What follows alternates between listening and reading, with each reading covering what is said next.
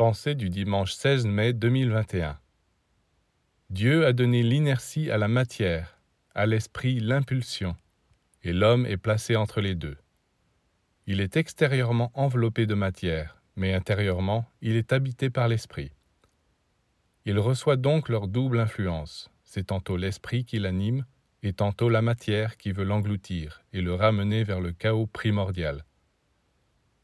L'homme doit sans cesse maintenir l'activité en lui pour que les courants circulent. S'il se laisse aller à l'inertie, il devient un marécage.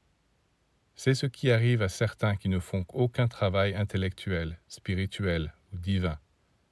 Ils deviennent des marécages aux odeurs nauséabondes, envahis de têtards, de grenouilles et de moustiques. Tandis que celui qui est éclairé, qui est bien dirigé et bien guidé, non seulement veille à ne jamais brimer l'esprit, mais il lui ouvre toutes les portes. Et l'esprit, qui à ce moment-là est roi, commence à tout apaiser, harmoniser, vivifier et illuminer en lui.